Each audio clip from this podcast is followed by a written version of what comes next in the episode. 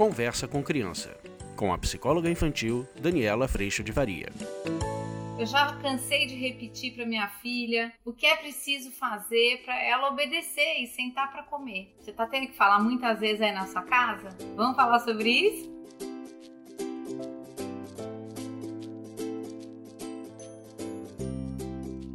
É, galera, às vezes a gente cansa de repetir. Vai tomar banho, vai tomar banho, vem sentar pra comer, vem sentar pra comer, já chamei, já chamei. E aí isso vai subindo, subindo, subindo dentro da gente, até a hora que normalmente a gente acaba fazendo uso do grito, do grito muito forte para que as crianças obedeçam. E nesse momento, às vezes elas obedecem no grito o que pode fazer com que a gente use cada vez mais cedo o grito, com essa sensação de que a criança obedece só quando o grito vem. Então, amores, nosso desafio é poder sentar com a criança, mesmo que ela seja pequenininha, e compartilhar com ela o quanto que você está muito desconfortável de chamar, chamar, chamar, chamar, e como que a gente pode fazer isso trazendo para a criança a responsabilidade dela também de vir, de ouvir, e assim por diante. Estou partindo desse lugar contando que a gente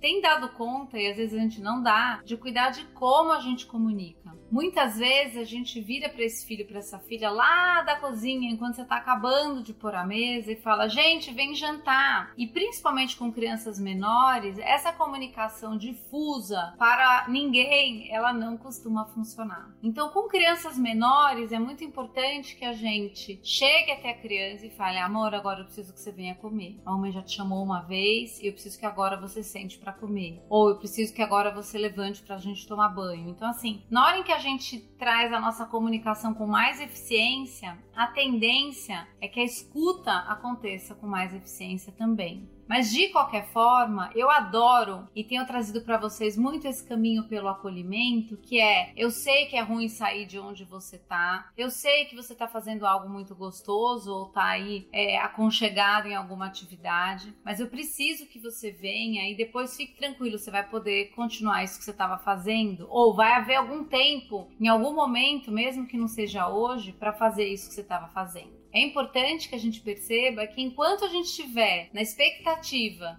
de que eu falei uma vez e que você devia ser a criança que, ao ouvir uma vez, você já deveria responder, é muito comum que a gente caia na exigência de, através do grito, através do controle, através muitas vezes do desrespeito ao outro, a gente quer fazer com que isso aconteça dessa forma. O ponto é, essa expectativa ela é real. Você se dá uma ordem uma vez e você obedece, ou você tem um trabalho enorme de se tirar de um espaço que muitas vezes está confortável para fazer algo que você tem que fazer.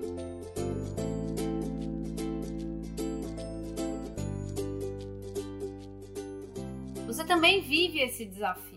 E na hora que a gente traz o desconforto, que é a necessidade de ser ouvido, o desconforto conta da necessidade de ser ouvido, da necessidade de ser considerado, eu começo a trazer para a criança a responsabilidade dela nesse espaço de consideração e troca.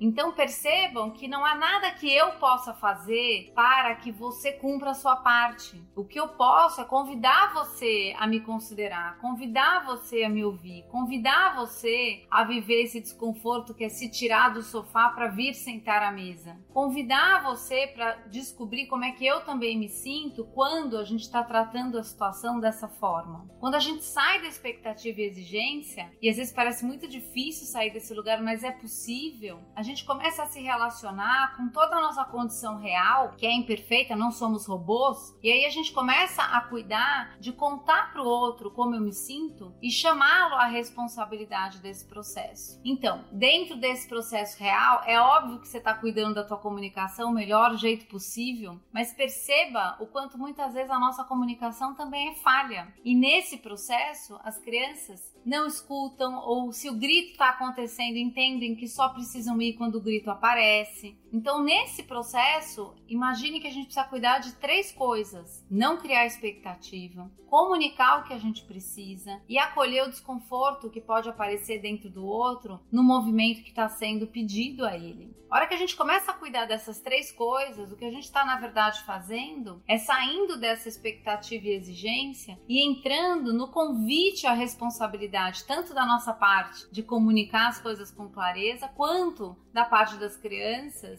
de receber essa comunicação e na sua responsabilidade que existe já ainda com as crianças bem pequenas, ela fazer o melhor possível dentro da condição que ela tem. Nesse sentido, a gente não vai andar pelo mundo perfeito e ideal que você chama o seu filho uma vez e aquilo tudo está colocado já e a criança atende imediatamente, mas você vai trazendo a responsabilidade para o outro de um relacionamento que acontece entre vocês dois. Você cuida do seu pedaço, o outro está convidado a cuidar do pedaço dele. Eu tô lembrando de hoje cedo, tênis espalhado na sala. E a hora que eu falei uma, o tênis continuou lá. A hora que eu falei a segunda, eu já trouxe para ela o como eu me sinto de falar e não ser é, considerada, e como eu me sinto de ter que falar mais uma vez e provavelmente aquele tênis, se dependesse do outro, continuaria ali. E foi muito lindo ver o movimento da minha filha mais velha dizendo: Não, mãe, desculpa, eu vou pegar agora.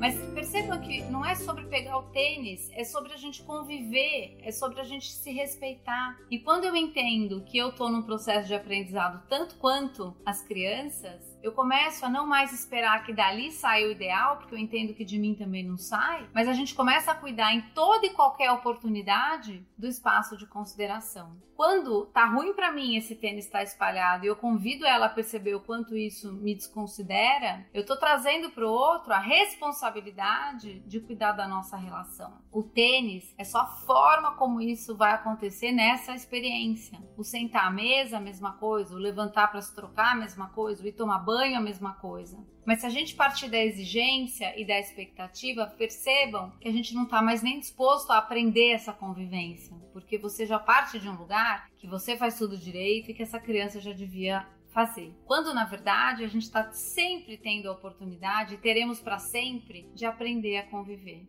Isso não está pronto, o dia de hoje jamais aconteceu e o processo de aprendizado ele é sim repetição, persistência, consistência, coerência, constância. E a hora que a gente vai criando na repetição essa possibilidade de aprender consideração, a gente começa a ver sim o tênis sendo recolhido. Não vai acontecer todo dia, mas ele começa sim a ser recolhido, exatamente porque há consideração entre nós. Nesse sentido, a gente começa a ter a obediência pelos bons motivos e não porque o grito apareceu, o tapa apareceu, o puxão apareceu, a gritaria aconteceu. A obediência pelo bom motivo é uma obediência que faz com que eu entenda que eu tenho as minhas necessidades, que o outro também tem e que quanto mais a gente cuida desse espaço que cuida de nós dois, melhor para nós dois. E isso a gente pode começar assim, trazer para as crianças, desde elas pequenininhas, obviamente considerando a capacidade que elas têm, mas sempre trazendo para um desenvolvimento que vai em direção à autonomia e à responsabilidade na expectativa e exigência, a gente não dá espaço para o aprendizado acontecer. Por quê? Porque essa criança já devia ter aprendido. Perceba que lugar difícil é o lugar que a gente coloca quando há expectativa e exigência no nosso dia a dia. A gente convida a criança para a percepção de que ela devia ser diferente do que é para que ela fosse amada. Que ela já devia ser a criança que já devia saber o que ela ainda não sabe para que ela fosse amada. No aprendizado vivo, só por hoje, fazendo o melhor que podemos e sim ouvindo sempre o nosso desconforto, a gente começa a trabalhar dentro de um convívio onde as necessidades estão colocadas e sim passam a ser consideradas.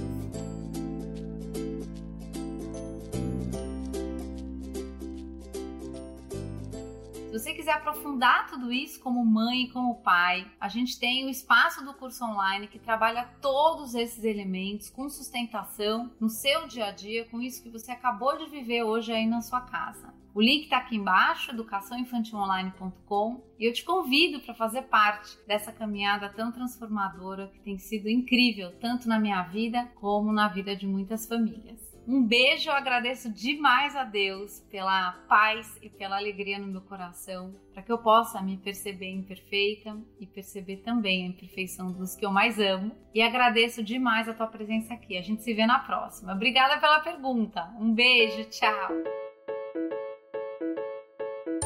Você acabou de ouvir Conversa com Criança, com a psicóloga infantil Daniela Freixo de Faria. Mande seu e-mail para conversa@danielafaria.com.br.